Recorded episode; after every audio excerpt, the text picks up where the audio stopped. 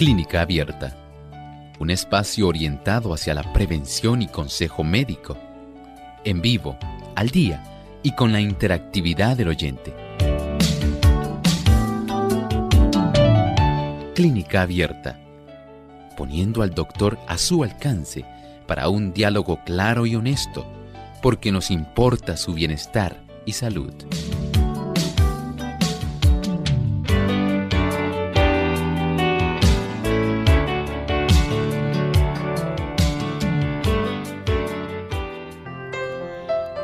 Principalmente ocurre en niños, sobre todo los que tienen edades entre los 3 y los 6 años.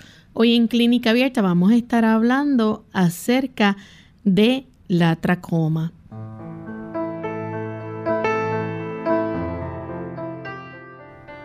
Un saludo muy especial a nuestros amigos de Clínica Abierta. Nos sentimos contentos nuevamente de poder compartir con ustedes una vez más y en esta ocasión estaremos compartiendo un tema interesante sobre todo a aquellos padres que tienen hijos y este tema pues debe interesarles a cada uno de ustedes. Así que esperamos que puedan permanecer con nosotros en estos próximos 60 minutos y que este, esta información que vamos a compartir pueda servir para cada uno de nosotros. Vamos a enviar un saludo muy cordial en este momento también a todos los amigos que ya se encuentran en sintonía, que están enlazados con nuestro programa de clínica abierta en los diferentes países que nos sintonizan.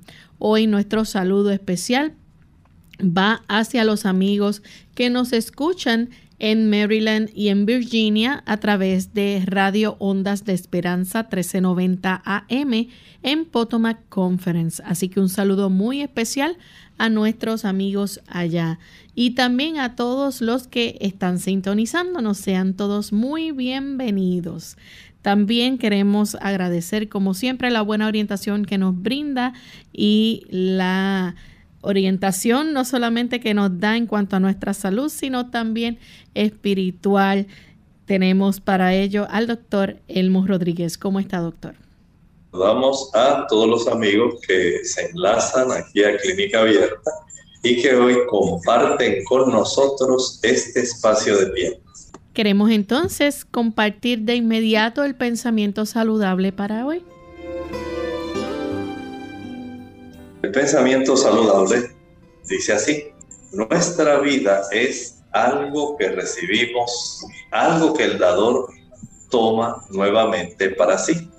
Si nuestra vida está escondida con Cristo en Dios, cuando se manifieste, también nos manifestaremos con Él en gloria.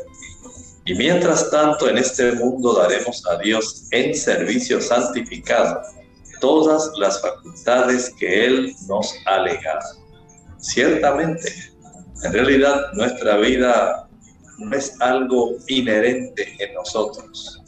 El Señor se encarga de poder brindarnos a nosotros este don tan maravilloso de la existencia. Cuando morimos, Él nuevamente se queda como depositario de ese don Recuerden que hemos recibido el aliento de vida del Señor y cuando morimos, dice la Sagrada Escritura, regresa ese hálito de vida a Dios que lo dio. La existencia, la capacidad de vivir, solamente ocurre no por un acto de la casualidad o como un proceso evolutivo. Sencillamente la vida se ha desarrollado porque el Señor así lo ha permitido. Él es el autor de la vida. Gracias a Él nosotros podemos tener vida. Por lo tanto, nos corresponde, mientras este lapso de tiempo de vida existe en nosotros, darle a Dios, retribuirle con nuestro amado tipo de expresión en agradecimiento porque Él nos ha dado la oportunidad de existir y nos ha provisto de todo lo necesario para que esta existencia sea sostenida por su gracia. Y con este pensamiento entonces en mente vamos a comenzar con nuestro tema para el día de hoy. Hoy vamos a estar hablando acerca del el tracoma. ¿Qué es el tracoma, doctor? Estamos hablando de una infección, una infección que proviene de una bacteria, la clamidia trachomatis, especialmente los serotipos o variantes A, B y C. Y este tipo de infección puede ser tanto directa como indirecta. Puede utilizarse, por ejemplo, algunos vectores, como también puede ocurrir este tipo de infección más bien por una diseminación directa por una persona que se toca y facilita que su toque pueda afectar a otra persona. ¿Y qué área del cuerpo afecta eh, principalmente? Bueno, estamos hablando de que esta infección, estas variantes, afectan más los ojos. Saben que nuestros ojos son muy sensibles y cuando este tipo de bacteria alcanza la conjuntiva tarsal, estamos hablando, esa es la parte de la mucosa, si alguna vez usted se ha evertido el párpado, digamos que usted quiere ver una pajita o algún granito de tierra que hay en sus ojos, y usted se separa el párpado inferior y se ve los rositas. Las personas dicen, vamos a ver si tienes la hemoglobina alta o la hemoglobina baja. Y las personas sencillamente ah, hacen el tipo de procedimiento donde usted desciende su párpado inferior para observar eso que usted está mirando ahí es la conjuntiva tarsal. Esa conjuntiva tarsal, al ser infectada por esta clamidia trachomatis, va a tornarse sumamente áspera, tan áspera que va a facilitar el que haya una fricción que comience a afectar la córnea de nuestros ojos. Este tipo de laceración, de abrasión que va a ocurrir en nuestra superficie del ojo, de la curvatura, en la córnea, va a afectar el que nuestra córnea comience a desarrollar una serie de cambios que eventualmente pueden dar lugar a la ceguera. Doctor, ¿y este tipo de infección se puede asimilar a la conjuntivitis? Bueno, puede ser bastante similar porque en la conjuntivitis y en esta tenemos enrojecimiento, tenemos inflamación y tenemos abundante lagrimeo. Ese tipo de, digamos, puntos en común son eh, bastante afines a ambas, pero en este caso tenemos también el aspecto de la cicatriz y el desarrollo de una gran cantidad de vasos sanguíneos que comienzan a invadir la zona de la córnea. Y eso no es directamente común con la conjuntivitis. En este caso, estamos hablando de una situación que va a estar literalmente facilitando que la persona pueda desarrollar ceguera, cosa que no es eh, algo común en la conjuntivitis. Es importante entonces este tipo de infección tratarlo con antibióticos. Sí, con antibióticos y también hay procedimientos quirúrgicos que pudieran ser necesarios. Eh, doctor, ¿este tipo de infección no es de transmisión sexual? No, porque es que no queremos que las personas se confundan, porque hay una clamidia que también tiene que ver con el aspecto sexual una enfermedad de transmisión sexual que usualmente padecen más las damas. Y pudiera esto confundirse, pero aquí estamos hablando de un serotipo diferente de clamidia, una variante que no tiene que ver nada con el aspecto de la transmisión sexual ni el daño que ocasiona a nivel de los órganos sexuales. Eh, ¿Es común en algunos países esta infección? Podemos decir que sí se ha podido establecer una relación, por ejemplo, el desarrollo de esta infección, especialmente en los países que son cálidos y secos. Por ejemplo, pensemos en el norte de África, en el Oriente Medio, puede también observarse en el subcontinente indio en Australia y en el sudeste asiático. Estos son lugares donde principalmente se ha podido observar este desarrollo de la infección del tracoma y la, a veces se le llama, para que ustedes vean si es bastante típico de esta área, especialmente del norte de África, se le llama a esta condición oftalmía egipcia, porque sí se ha podido establecer esta relación entre este tipo de infección y el desarrollo tan frecuente de cegueras, especialmente en infantes. Los niños son los que más tienden a padecer de este tipo de pérdida de la visión, sencillamente por una infección. En los Estados Unidos es poco frecuente entonces este tipo de infección. Básicamente podemos decir que es poco frecuente, se da en algunas ocasiones, por ejemplo, en indios nativos americanos y también puede ocurrir en inmigrantes que vienen de estas zonas que acabamos de mencionar, del norte de África, del Oriente Medio, de India, de Australia y del sudeste asiático. Pero en los Estados Unidos no es tan común el poder observar este tipo de situación que afecta principalmente estas otras áreas que hemos estado enumerando. Esta condición es, una infección que puede llegar a causar ceguera en las personas, pero que es posible evitar. Claro, podemos decir que es la principal causa evitable de ceguera en el mundo porque sencillamente si se controlan aquellos factores que pueden estar facilitando el asunto de la transmisión de esta bacteria, pues sencillamente se evita este problema.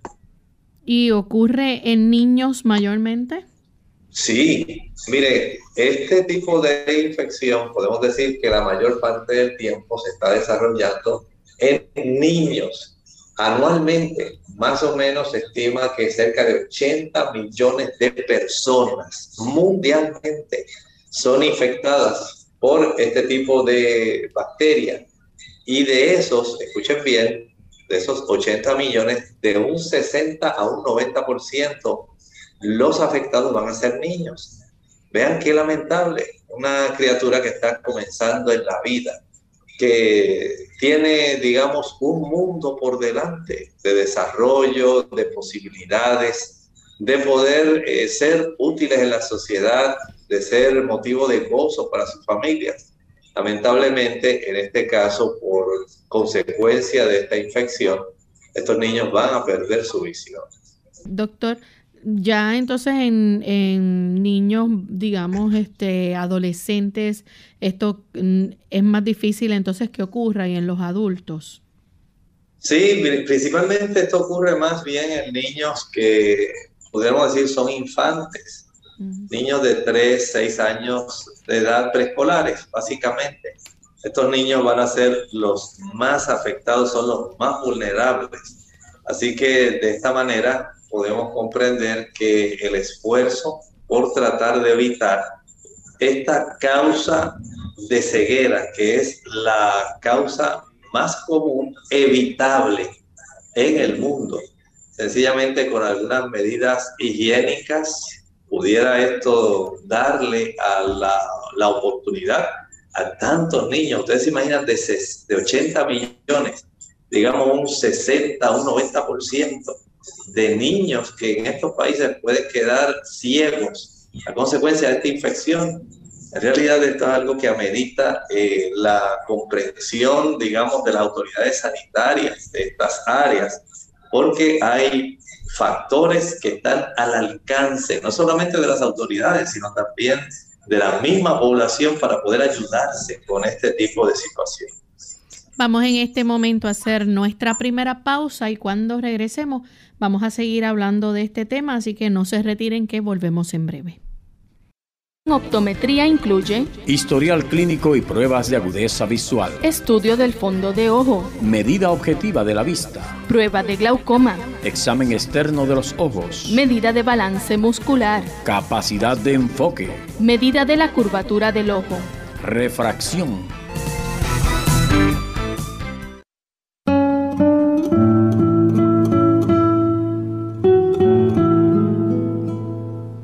Resulta paradójico que a todo el mundo le atraiga la idea de vivir muchos años, pero a nadie le haga la menor gracia envejecer.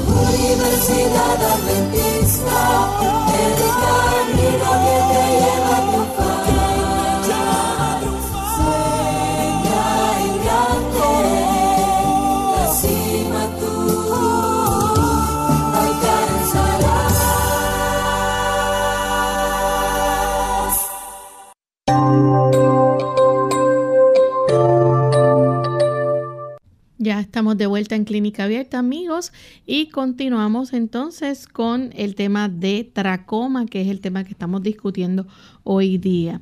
Doctor, estábamos hablando antes de la pausa de que esta enfermedad eh, se produce principalmente en niños y sobre todo son niños, ¿verdad? Eh, infantes, como usted mencionó.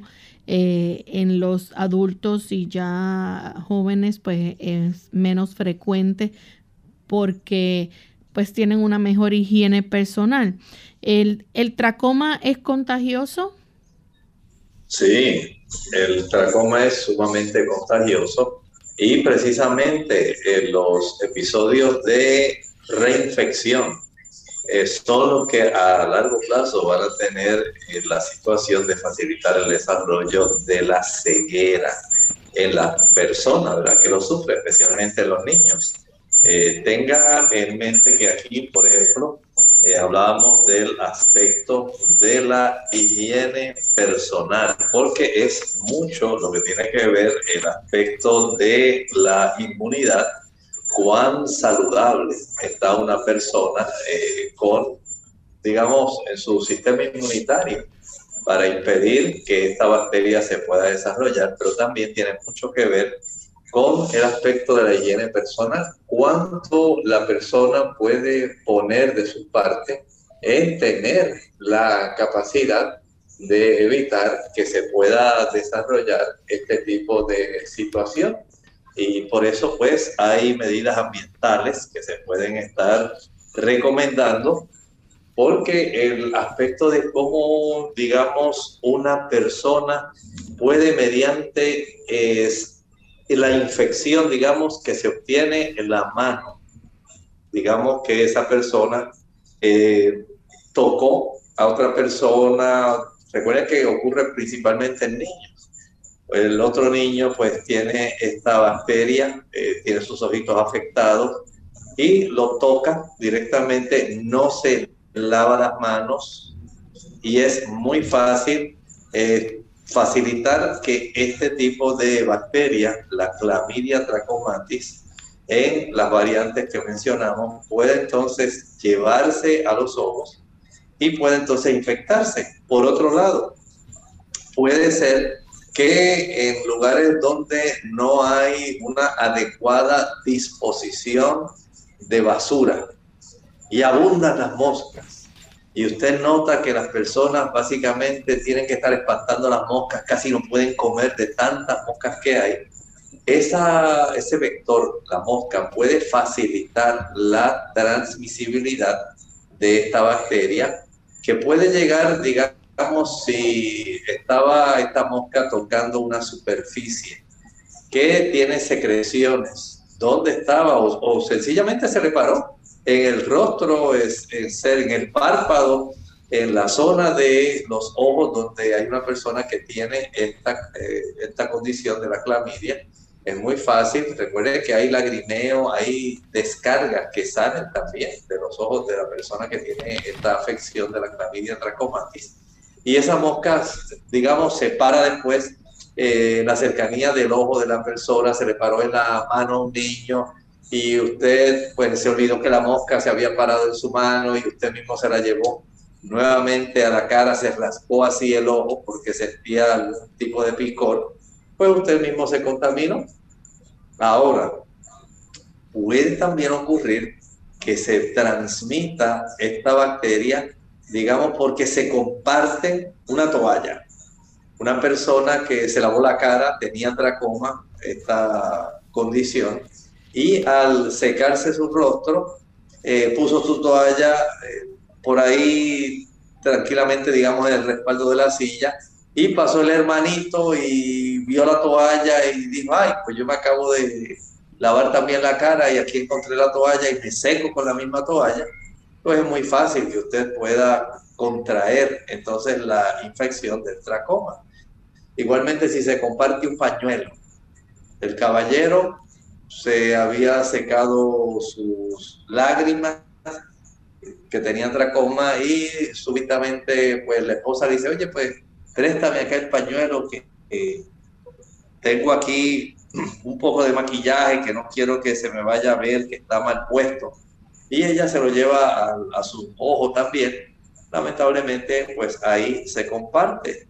Y hasta con el maquillaje, la dama, una dama que tenga, digamos, un delineador eh, de sus párpados, y la amiga ve que le quedó muy bonito el color, que muy intenso, que ella no había tenido, no había visto un lápiz delineador que tuviera esa tonalidad tan hermosa.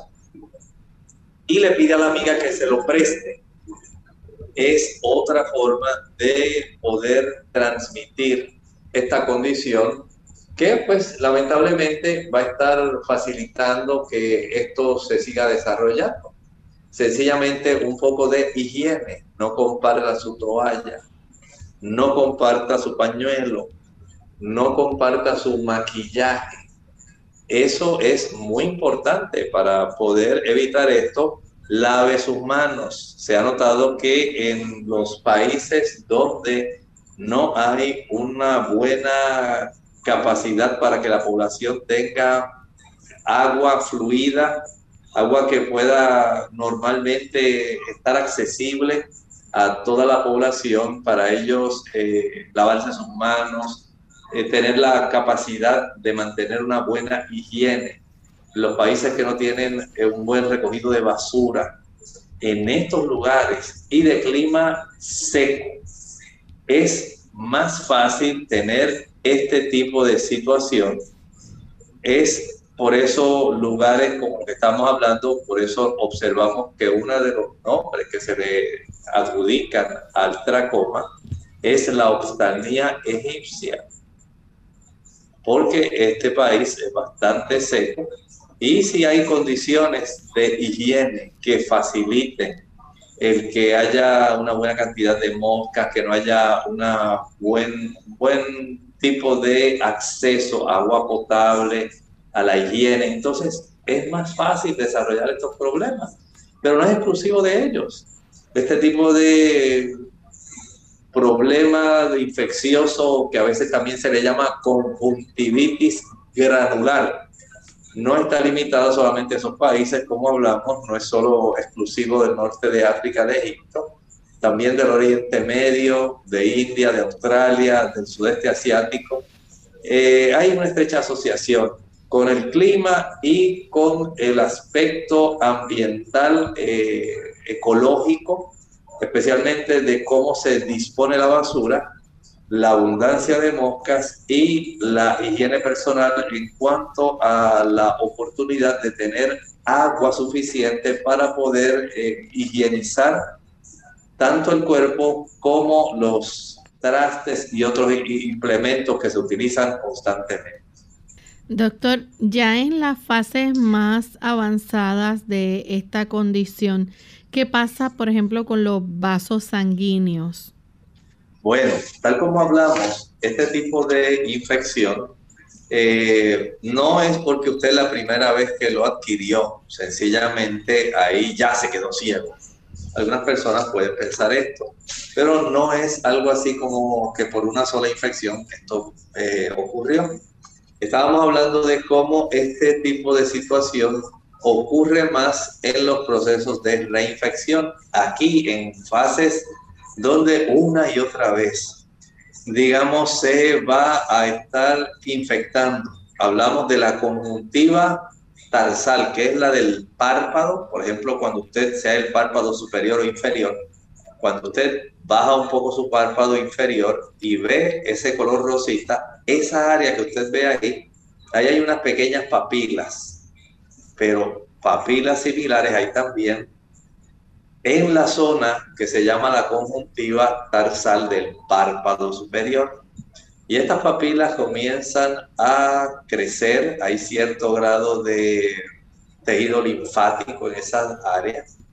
Y todo lo que vaya afectando la capacidad de mantener suavidad en la superficie de nuestra córnea es algo bueno, algo normal, algo que facilita la lubricación. Pero cuando se trastorna esa capacidad de mantener suave esa superficie de la conjuntiva tarsal y que comienza a afectarse la conjuntiva pulvar, que es la que queda ahí básicamente pegada al globo ocular, entonces se pueden ir desarrollando ya en fases mucho más avanzadas vasos sanguíneos que van a estar creciendo de una manera gradual en la zona de la córnea.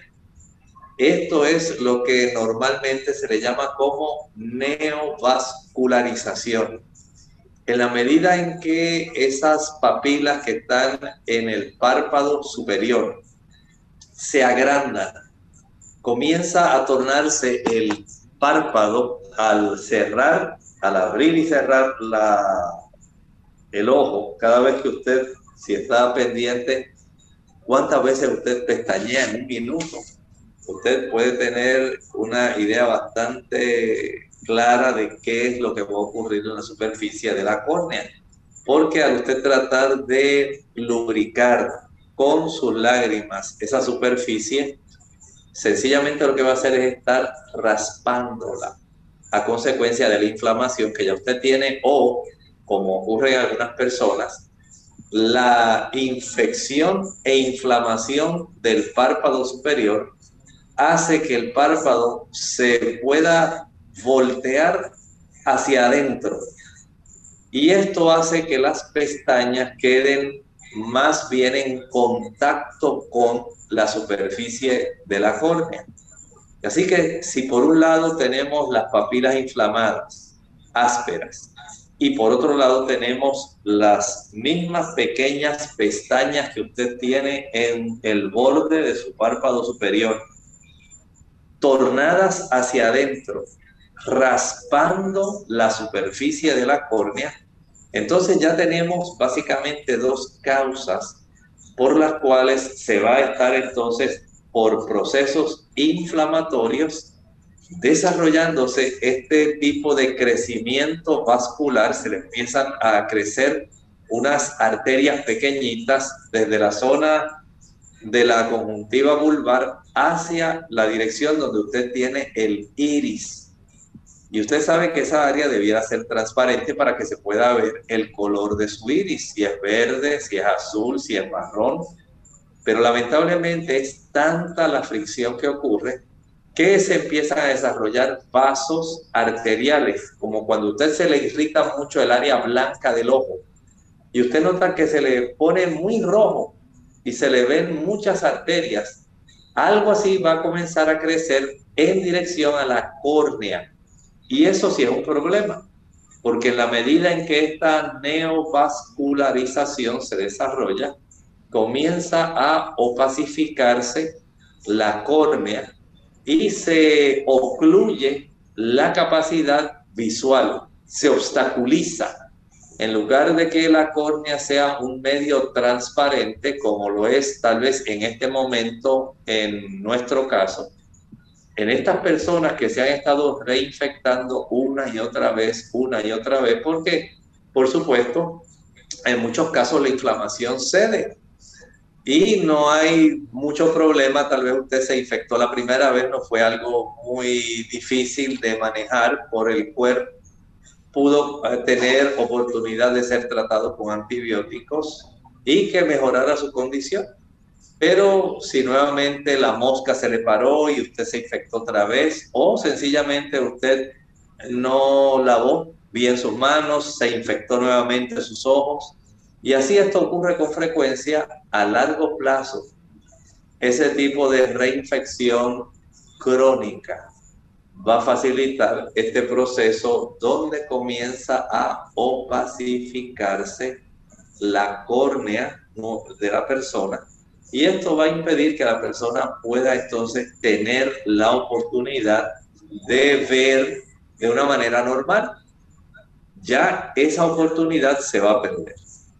Vamos a hacer nuestra segunda pausa y cuando regresemos continuaremos entonces compartiendo más información sobre el tracoma. La biotina, originalmente como vitamina B8, este compuesto juega un importante papel en el metabolismo de hidratos de carbono, proteínas y grasas. Cataliza la fijación de dióxido de carbono en la síntesis de ácidos grasos. Se puede incorporar al organismo a través del consumo de yema de huevo, levaduras y tomate. Los problemas que pueden aparecer por la carencia de biotina pueden mostrarse como dermatitis y enteritis. La segunda juventud es mejor que la primera. Hola, les habla Gaby Zabalúa en la edición de hoy de AARP Viva, su segunda juventud en la radio, auspiciada por AARP. Cuando las parejas tienen muchos años de matrimonio, los galanteos del marido y los detallitos amorosos de la esposa suelen quedar en el olvido. Si bien al principio parece que no pasa nada con el tiempo, la falta de comunicación puede acabar hasta con la relación más firme. Por eso conviene prestar atención a las señales de peligro. Una de estas señales es la necesidad de espacio para la relación. Al principio las parejas hacen todo juntos, sin embargo con el correr del tiempo cada uno empieza a buscar sus propias distracciones, lo cual es perfectamente normal, pero cuando uno de las dos deja de disfrutar de la compañía del otro o se enoja o se muestra distraído, puede deberse a razones de mayor peso, como depresión o infidelidad. Por otro lado, la convivencia lleva a cada miembro de la pareja a presenciar situaciones no muy atractivas. Normalmente estas actitudes no afectan la relación. Sin embargo, cuando uno de los dos se empieza a sentir hastiado del otro, es un síntoma de que algo no anda bien. Hay que analizar la causa de estas molestias y acudir a un terapeuta si se quiere salvar la relación. El patrocinio de AARP hace posible nuestro programa. Para obtener más información visiten aarp.org oblicua viva. Clínica abierta.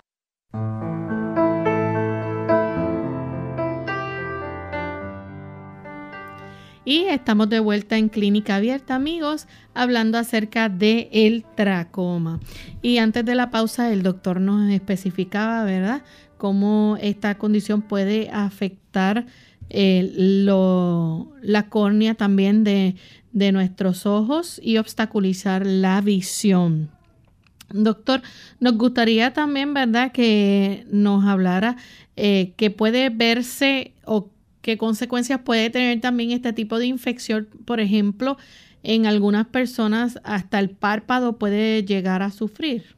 A medida en que se va desarrollando el asunto de la inflamación y eh, este, esta área del párpado va, digamos, volteándose internamente. Eso se le llama médicamente un entropión va entonces a quedar expuesta la zona de las pestañas sobre básicamente raspando la superficie de la córnea y este tipo de laceraciones van a facilitar entonces que las bacterias puedan más fácilmente desarrollar complejidad, complicaciones en esta situación que a largo plazo entonces por el proceso ya de la cronicidad va a facilitar que se vaya desarrollando estos procesos de neovascularización y de eventualmente eh, la ceguera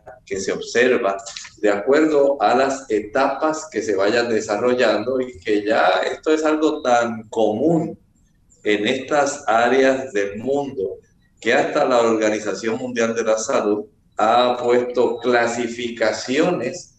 Por ejemplo, comienza, digamos, con un enrojecimiento del párpado y eventualmente, según los folículos y las papilas que están en esa conjuntiva tarsal se siguen desarrollando, pues se va desarrollando de manera progresiva esta cantidad de vasculatura que se desarrolla en la superficie de la córnea. Eventualmente se desarrollan estas cicatrices en la conjuntiva. Estas cicatrices son fácilmente visibles, se van a observar como si fueran bandas.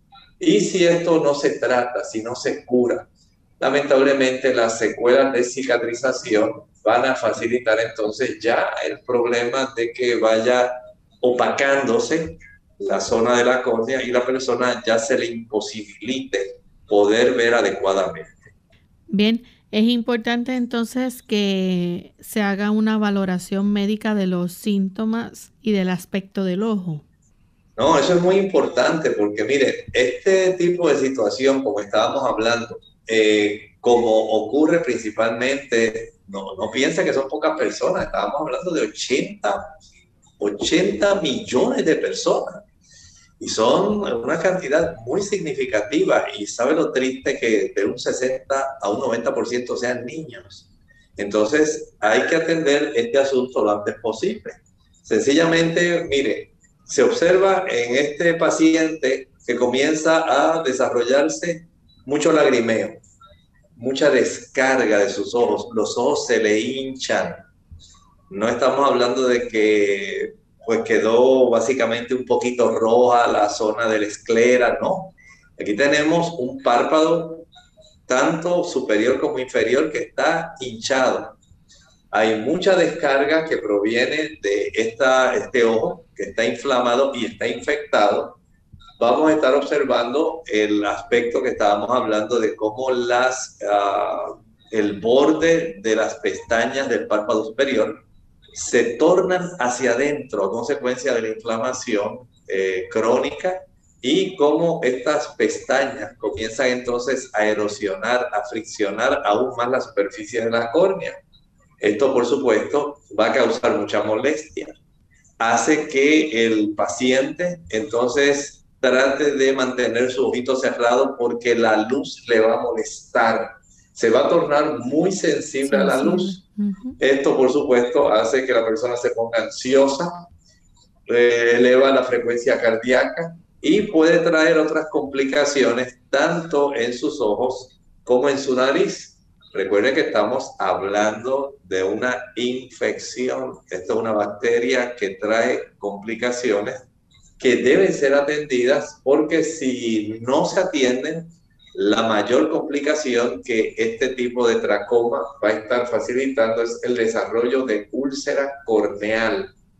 Y esto, lamentablemente, la úlcera corneal facilita entonces que haya otras bacterias que puedan entonces eh, infectar esa área que había sido lamentablemente iniciada esta infección por la clamidia trachomatis y luego entonces se complica con otras infecciones en esa zona de la úlcera corneal, dando entonces lugar eventualmente a esos procesos de neovascularización y eventualmente de ceguera. Doctor, ¿qué es entonces el el frotis ocular. Esto se utiliza como parte del diagnóstico, pero ¿en qué consiste? Bueno, básicamente lo que hace el médico es obtener una muestra de la secreción que proviene del ojo y hace un extendido en, la, una laminilla. Esto se cubre con un cubre objeto y se manda a analizar y ahí evidentemente se identifica el organismo infectante que es la clamidia trachomatis, como dijimos, puede ser el serotipo A, el B o el C. Y ahí básicamente eh, tenemos ya identificado directamente mediante un microscopio eh, y este tipo de frotis eh, ocular el organismo que está básicamente causando todo este cuadro clínico. Y esto entonces se manda a analizar a un laboratorio y, se identifica. Sí, exactamente. Ahí tenemos el patólogo, es el que va a estar identificando el organismo infectante. Ok. Eh, siendo que es una, una, infección y que es algo contagioso, este, esta, eh, ¿puede ser frecuente que la persona vuelva a reinfectarse? Claro que sí. Pues recuerden que mientras no se corrijan las causas por las cuales esto se desarrolla, por ejemplo, en los países que no proveen a la población un suplido de agua adecuado, pues el problema va a seguir. O sea, el niño se infecta una y otra vez, no tiene, digamos, con qué lavarse la cara, no tiene con qué lavarse las manos eh, frecuentemente ustedes saben que los niñitos pues ensucian mucho su carita y si ellos en sus juegos no tienen la oportunidad de lavarse frecuentemente las manos, unos a otros se van a estar infectando. Por otro lado, si no hay un control adecuado de moscas, las moscas son unos vectores mecánicos que van a estar facilitando la transmisibilidad de esta bacteria.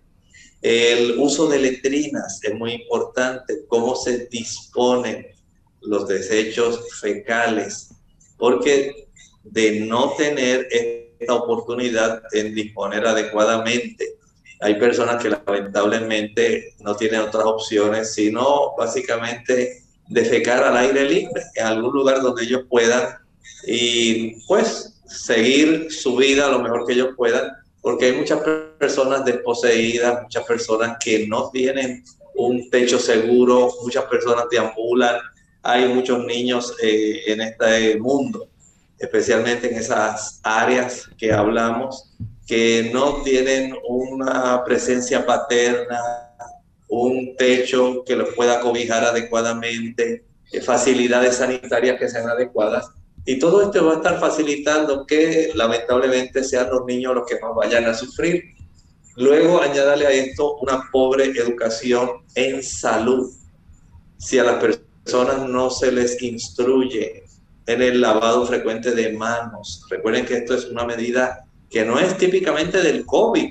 Ahora nosotros la hemos adoptado porque sabemos que hay un aspecto de facilitar la transmisibilidad de este virus a, través de nuestras manos, si usted se la llevó a la nariz, a la boca.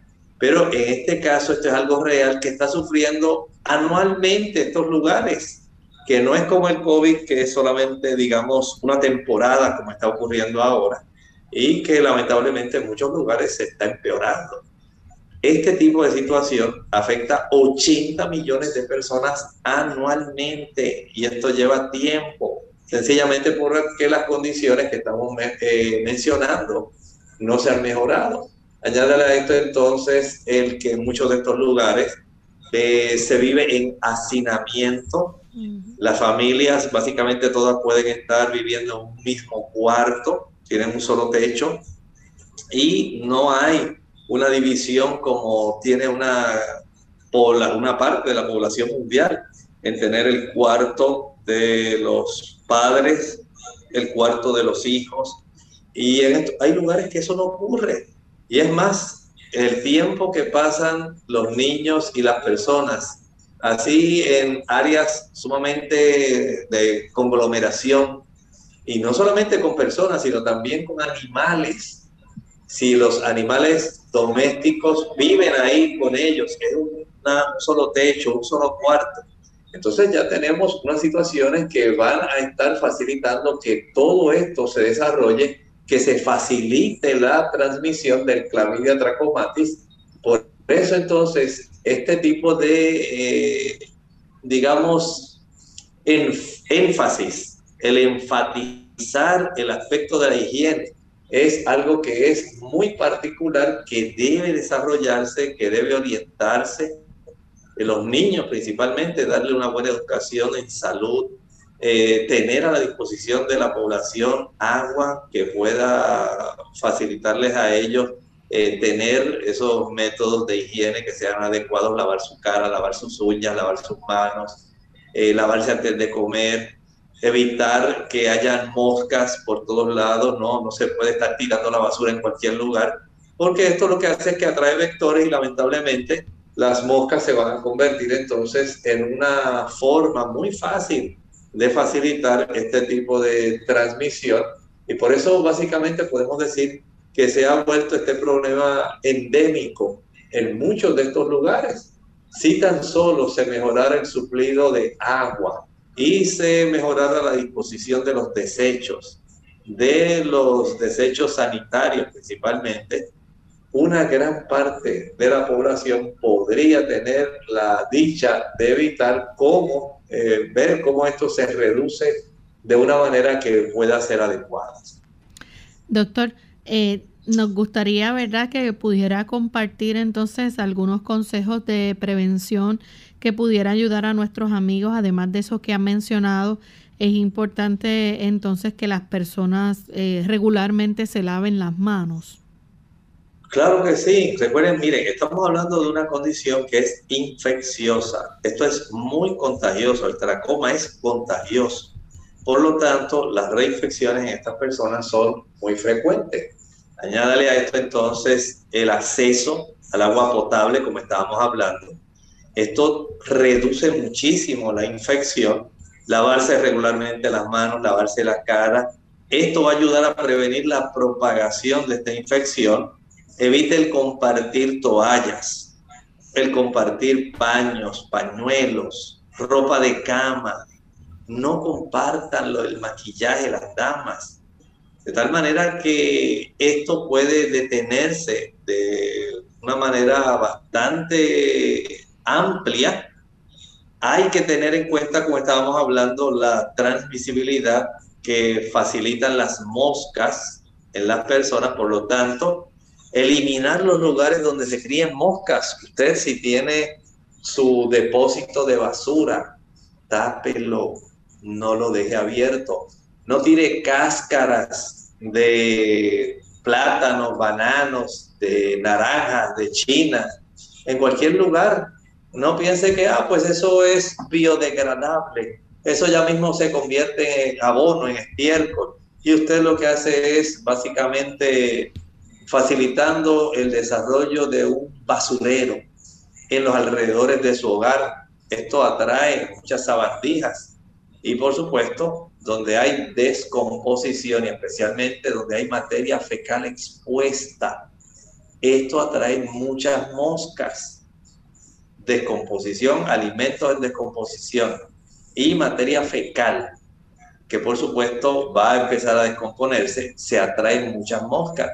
Hay que estar conscientes, aquí la ciudadanía entonces tiene que eh, implementar su responsabilidad, descargar su responsabilidad personal, en que no porque usted esté por ahí afuera, usted va a ser en cualquier lugar, vaya a una letrina, tenga bien usted eh, defecar en el lugar adecuado, eh, tenga también sus depósitos de basura que sean cerrados, que tengan alcance de los servicios sanitarios que provee generalmente el Ministerio de Salud y los gobiernos en el recogido de basura o tenga un lugar que pueda usted, una vez usted deposita la basura, cubrir un hoyo donde usted pueda echar la basura, pero la pueda cubrir con un poco, algunas palas de tierra.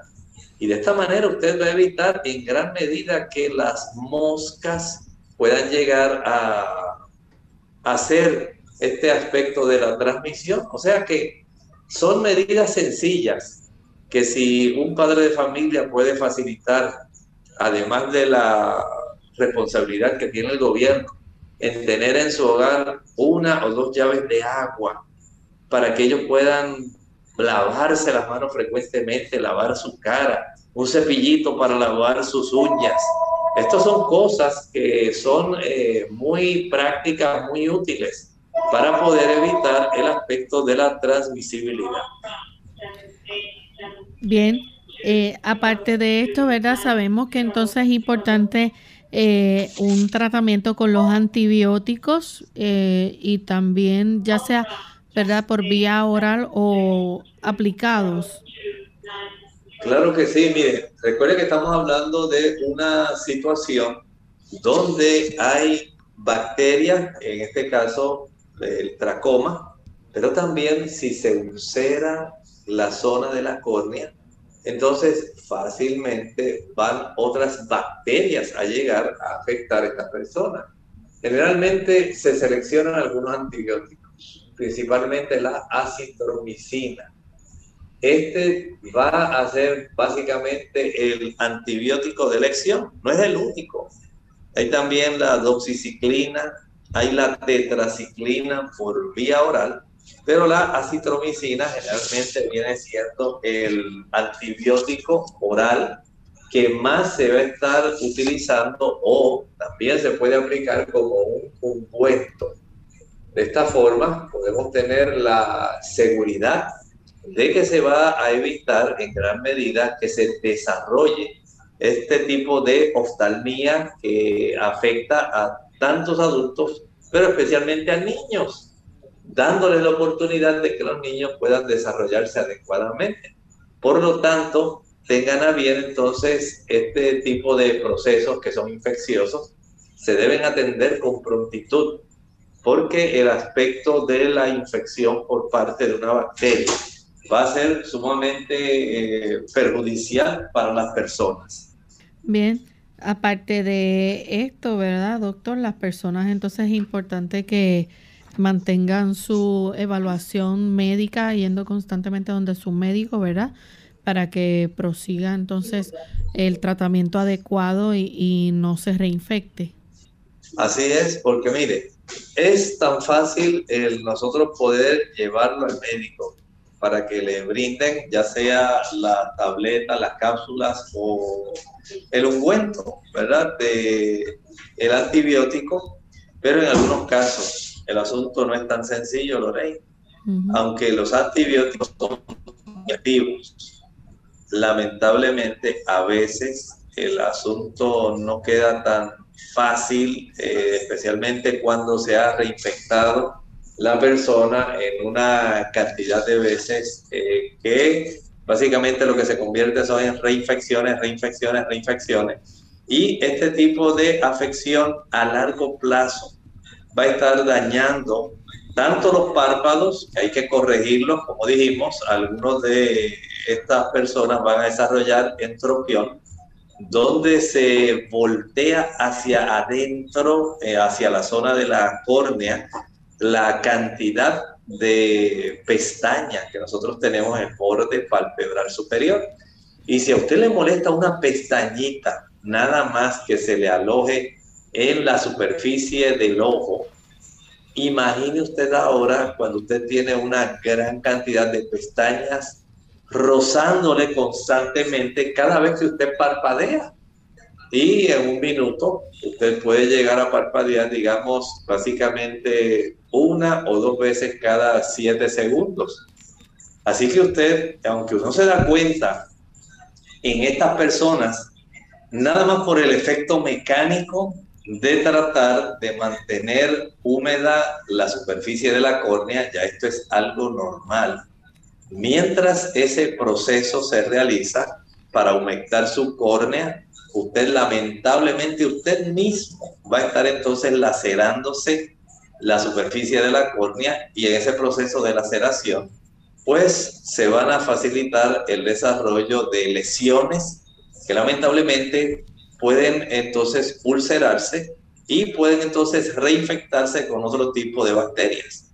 De esta forma, al desarrollarse la neovascularización, la opacificación de esa superficie, puede ser necesaria ya la cirugía Vean cómo esto se complica, cómo se torna una cadena que eventualmente puede llevar hasta llegar al proceso quirúrgico.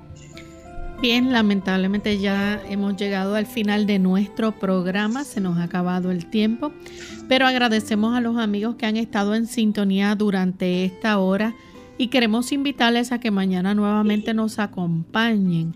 Estaremos entonces brindando esa oportunidad para que ustedes puedan hacer sus consultas, no importa de qué tema, pueden llamar y hacer las preguntas durante la hora de nuestro programa. Así que tienen una cita con nosotros nuevamente a la misma hora y por la misma frecuencia.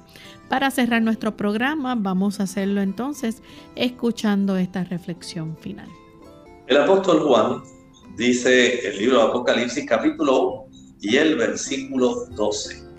Estaba en la isla de Patmos donde recibió la revelación. Recuerde que el libro de Apocalipsis no es un libro oculto en las tinieblas de la ignorancia y de los diferentes tipos de metáforas, símiles, bestias, números.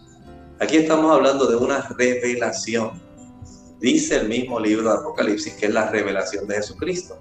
Y cuando Jesús estaba revelándole a Juan la visión del Apocalipsis, dice que Juan, el versículo 12, se volvió a ver la voz que hablaba conmigo y vuelto vi siete candeleros de oro. ¿Saben que esto es un dato muy significativo? Esto nos dice que nuestro Señor Jesucristo ya de plano está introduciéndonos en un aspecto muy importante que presenta el libro de Apocalipsis. Nos está introduciendo al santuario celestial. Así como en el santuario terrenal había un candelero, en el santuario celestial hay siete candeleros. Y esto es un aspecto muy importante porque el candelero se encontraba precisamente en la parte, en la zona que se le llamaba el lugar santo del santuario celestial. De esta manera, esto nos está hablando de un aspecto muy importante de la obra de Cristo desde su ascensión. Jesús, como sumo sacerdote, una vez asciende, entra al lugar santo del santuario celestial y allí él comenzó el proceso de ejercer su oficio de sumo sacerdote. Vean qué interesante cómo el libro de Apocalipsis nos revela no solamente cosas que ocurrirán en el futuro, sino funciones muy importantes de nuestro amado Salvador y Redentor Jesucristo. Nosotros entonces nos despedimos y será hasta el siguiente programa de Clínica Abierta. Con cariño compartieron el doctor Elmo Rodríguez Sosa y Lorraine Vázquez. Hasta la próxima.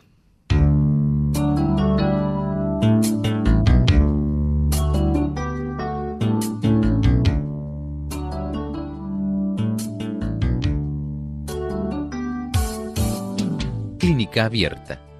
No es nuestra intención sustituir el diagnóstico médico antes de poner en práctica cualquier consejo brindado en este programa, usted debe consultar con su médico. Hasta la próxima.